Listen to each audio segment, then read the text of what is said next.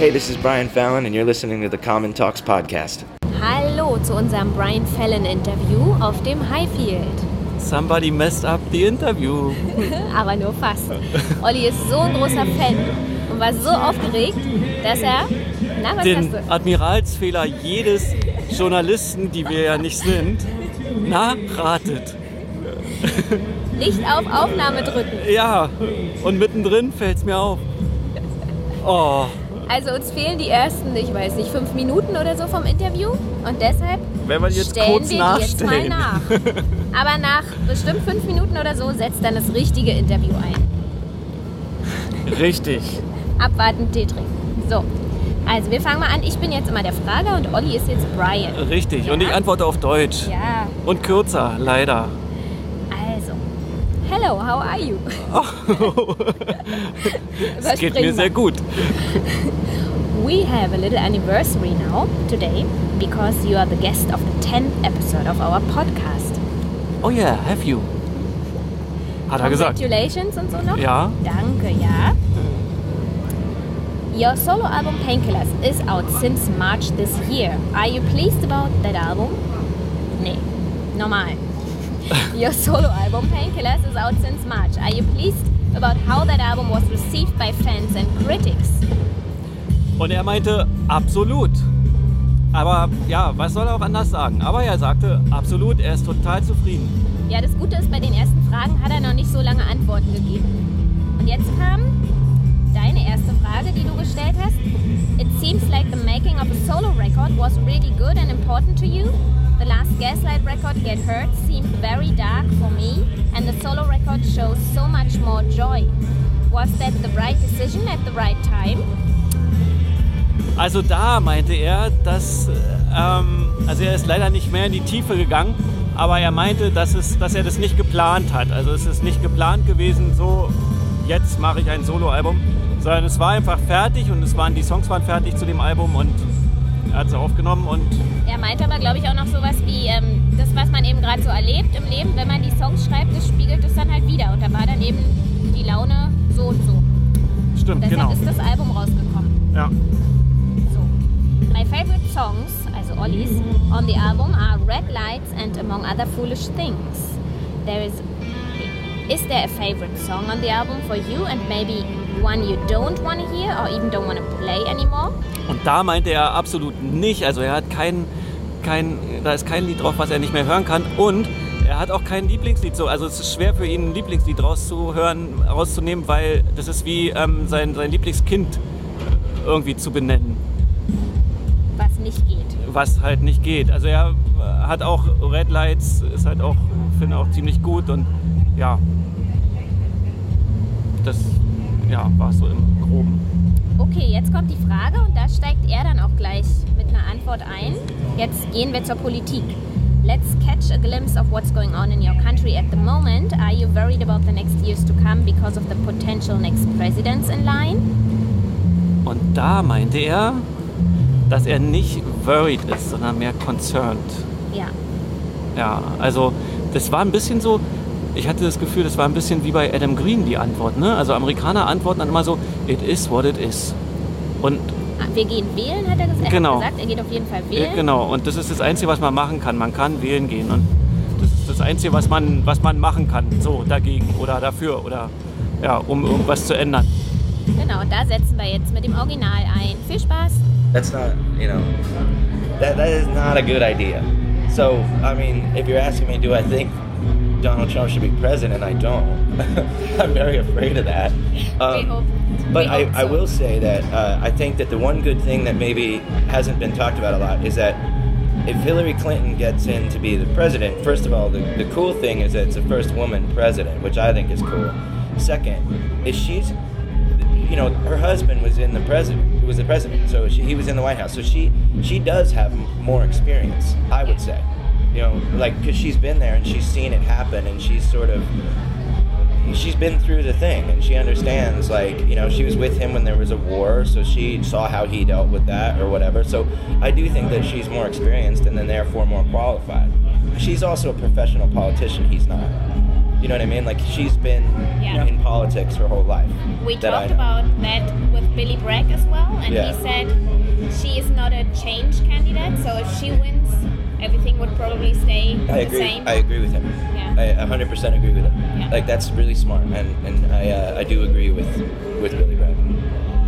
Would you do political campaigns like Pearl Jam or Michael Stipe or Bruce Springsteen have done for Obama when somebody asked you to, and then for who? No, because I don't I don't get involved with.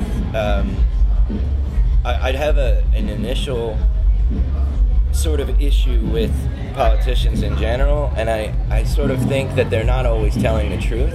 So I, I don't I wouldn't get involved in uh, I wouldn't get involved in a campaign because I don't think that that's something for me to do. You know, I think that some people they, they do it and they you know they want to back whoever they want and that's fine.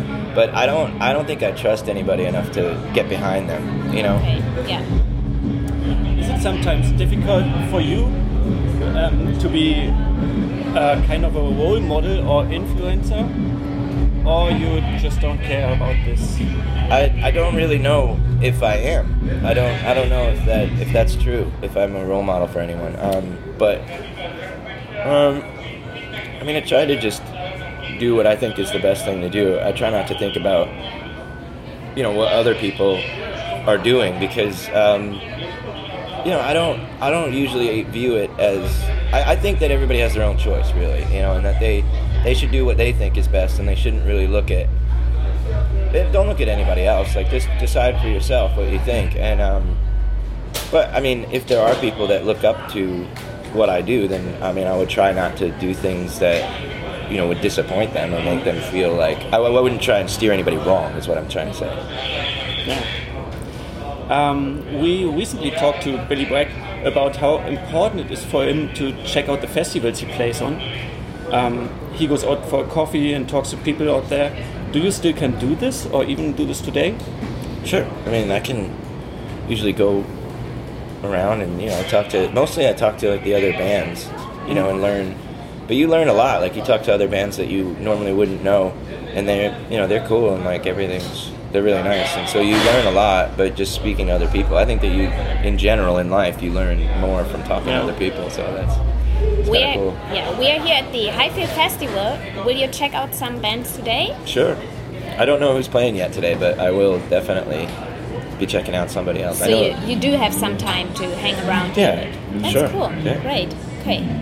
Are there any German bands you know and like? I don't know any German bands. I don't know any. You Not haven't one. heard of Rammstein yet? No? Yeah, but I mean, I don't, I don't listen to them. Yeah.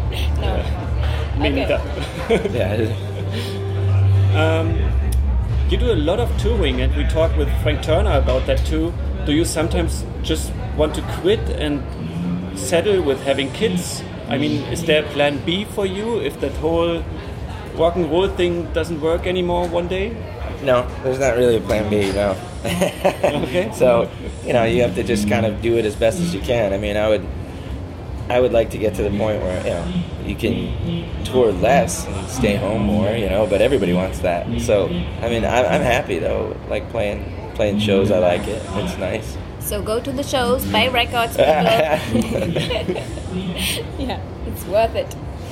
Um, what are the plans for the near future? Is there a new solo record or new Horrible Crowes, new Gaslight, or maybe even a new band? no, no, no new bands. Uh, I've got all the bands I need.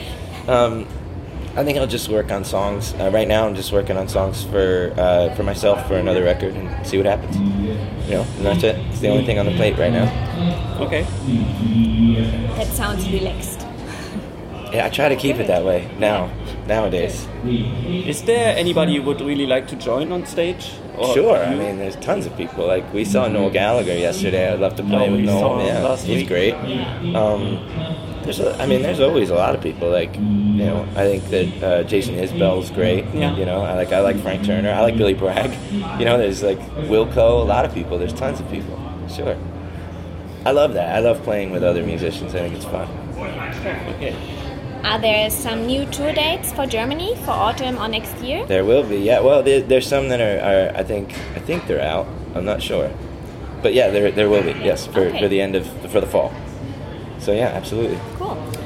Okay, so Uh, can we make a song request for our 10th anniversary? Um, I don't know. It depends. I mean, we have a set list already done, so probably I don't know. Well, Okay. go ahead. What what is it? Um, yeah, it's not a, not a song by you. It's the Teenage Dream. Oh, maybe, maybe. I mean, yeah. If we have a, uh, I saw we- you played it.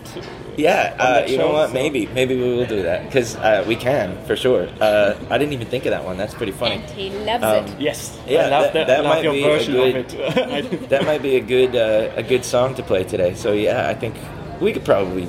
I think if, Wow. if the rest of the guys say that they can play it, then yeah, Yeah, we could do it. Sure, why not? Why not? You make him very happy. All right, that's good. Yeah. It's little things. Okay, so So the official part is done. the Okay. official part is done. Official. Officially official. Yeah. Das war Brian Fallon. Und das war auch schon die zehnte Episode unseres Podcasts. Und ähm, wenn ihr wissen wollt, ob unser Song Request erfüllt wurde, dann hört doch einfach mal in die Highfield-Folge rein. Nächste Woche sind wir dann wieder am Start mit einem ganz besonderen Interviewgast. Wer die vergangenen Episoden gehört hat, wird vielleicht schon wissen, wen wir dann im Interview haben. Und alle anderen müssen sich dann wohl überraschen lassen.